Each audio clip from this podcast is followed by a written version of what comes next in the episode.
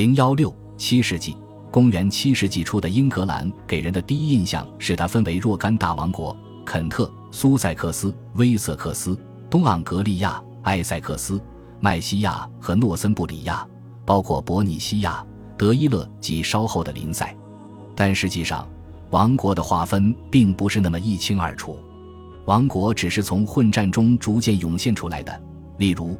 米德尔塞克斯可能是一个未被记载的更大的中萨克逊王国领地瓦解之后的残余，还有数目不详的较小民族夹在大王国之间或被他们吞并。有些群族，比如伍斯特郡的赫威塞人和威尔士边境的麦肯塞特人，有他们自己的国王。这些国王逐渐从属于更大的统治者，成了次王或高级市政官。可能还有很多其他民族。萨里在公元七世纪七十年代有一个名为弗里斯沃尔德的次王，而他的祖先很可能是一个独立王国的统治者。偶尔也有一些地方分裂主义的迹象，以及对大国的怨恨。彼得说，在公元六百四十三年，林塞的一个修道院拒绝接收诺森布里亚国王奥斯瓦尔德的尸体，因为虽然他们知道他是一个圣人，但他来自另一个省，并对他们动用过权柄。公元六百年时，英格兰的国王可能有数十个。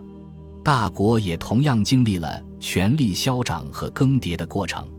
彼得和其他资料来源提到了一系列从王国争霸中脱颖而出的超级国王 （Over Kings），他们先后统治过所有或大多数盎格鲁撒克逊各民族。无论超级国王是不是一个正式的头衔，但个别国王完全有可能建立广泛的。短期的政治大一统，彼得列出的清单中前四位超级国王是苏塞克斯的艾尔、威塞克斯的查乌林、肯特的埃塞尔巴德和东盎格利亚的雷德沃尔德。他们的统治延续到公元七世纪二十年代。虽然我们知道雷德沃尔德于公元六百一十六年率领军队穿过麦西亚，并在自己的边疆击败了诺森布里亚人。但我们仍不能判断他们的权威在他们自己的王国之外有什么意义。第五和第六位超级国王都是诺森布里亚的国王，埃德温和奥斯瓦尔德。这些国王是彼得眼中的英雄，是战无不胜的基督徒国王的楷模。通过他们，我们首次清楚地了解了英格兰各王国之间的关系。诺森布里亚向西扩张，导致麦西亚与威尔士人联合起来。公元六百三十二年，卡德瓦隆和彭达在对抗诺森布里亚的战斗中取得了短暂的胜利，但次年奥斯瓦尔德卷土重来，卡德瓦隆被杀，威尔士人继续支持彭达。公元六百四十二年，奥斯瓦尔德远离故土作战，在奥斯沃斯特里被杀。这一事实以及史料中偶尔提及的他与威瑟克斯国王的关系。表明奥斯瓦尔德的领主地位和军事活动远远超出了诺森布里亚。一组早期的威尔士诗歌描述了彼得记录的故事的另一面。彼得的英雄对威尔士人来说是侵略者。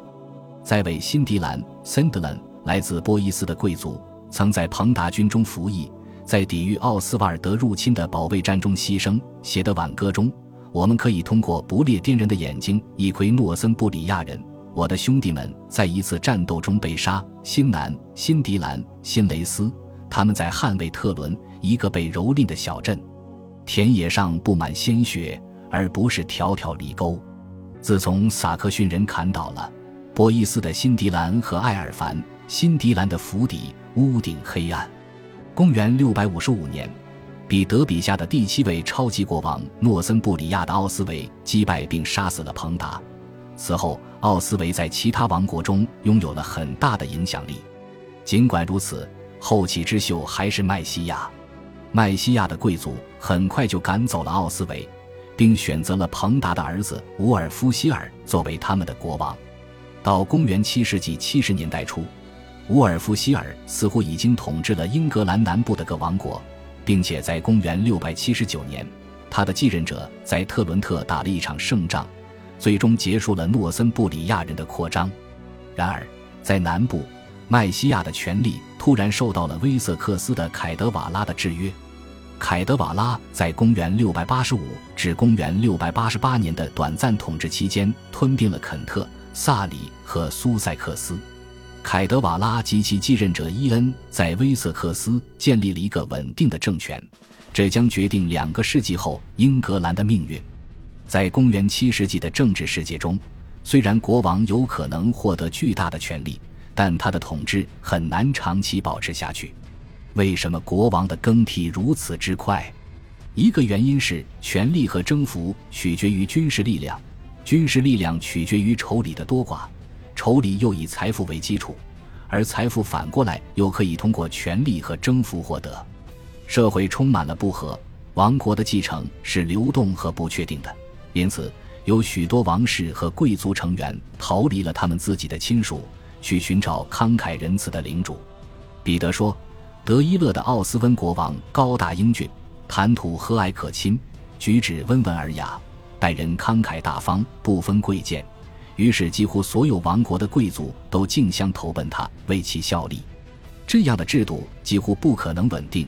一旦国王贫病交加，他的护从会四处分散，他的继承人将成为新领主的次王或追随者。一九三九年。在东盎格利亚海岸的萨顿湖，发现了一个大型皇家墓葬，让世人见识了什么是国王的富丽堂皇。由于墓葬的年代可以追溯到公元七世纪二十年代，所以它有可能是国王雷德沃尔德的坟墓。他在彼得的超级国王名单中排名第四。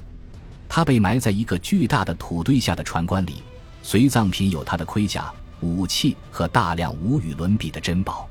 黄金和镶有宝石的装饰品可能是北欧地区发现的最华美的一种。同样令人惊叹的是，随葬品来自许多不同国家。一块不同寻常的、具有象征意义的磨刀石，可能是一根权杖。从萨顿湖王陵来判断，诗歌里对皇家财富的描述毫不夸张。王国兴亡皆因财宝。从一开始，英格兰社会就存在军事贵族。他们可能拥有某种领地，但是在早期的几个世纪里，国王的追随者或塞恩与他们的庄园的联系要少于与国王本人的联系。他们要陪伴国王，见证他的公开行动，住在他的大殿里，如有必要为他而战，为他献身。贵族生活十分重视集体生活，大礼堂是欢乐的地方，是危险世界的避风港，是盎格鲁撒克逊文字作品中常见的意象。彼得淋漓尽致地描绘了这番景象，没有人比他写得更好。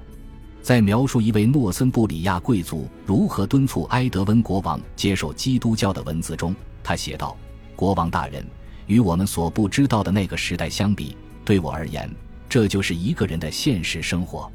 冬天里，你正与你的贵族和塞恩们坐在一起吃饭，大厅中间的壁炉里生着火，屋里的一切都温暖如春。”而屋外寒冷的雨雪风暴正在肆虐，一只麻雀飞掠过大厅，它从一扇门飞进来，又迅速从另一扇门飞走。在屋里的一瞬间，风雪和寒冷无法触及它，但在这一闪而过的平静时刻之后，它飞出了您的视线，再次扎进刺骨的暴风雪。人生也一样，美好只是一瞬间，前世和来世发生了什么，我们根本不知道。王室或贵族大厅里的宾客成为这些反映时代的文学作品的听众。留存的片段中有一部重要的史诗《贝奥武夫》。正如我们所知，这是一部相对较晚、较成熟的作品，也许是为神职人员编写的。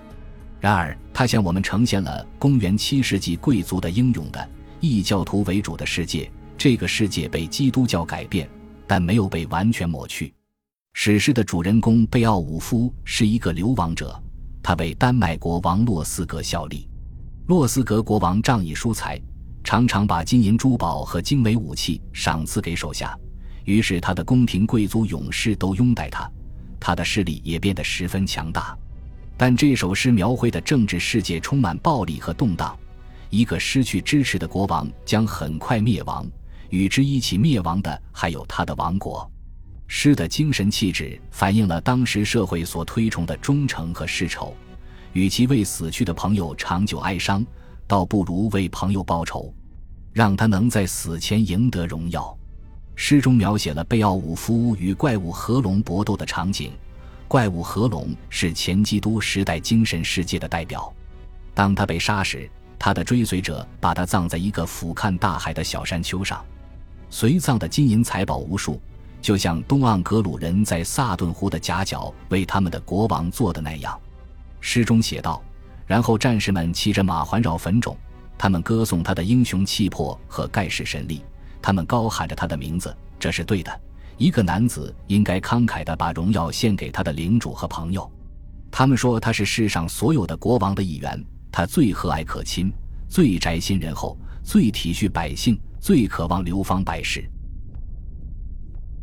恭喜你又听完三集，欢迎点赞、留言、关注主播，主页有更多精彩内容。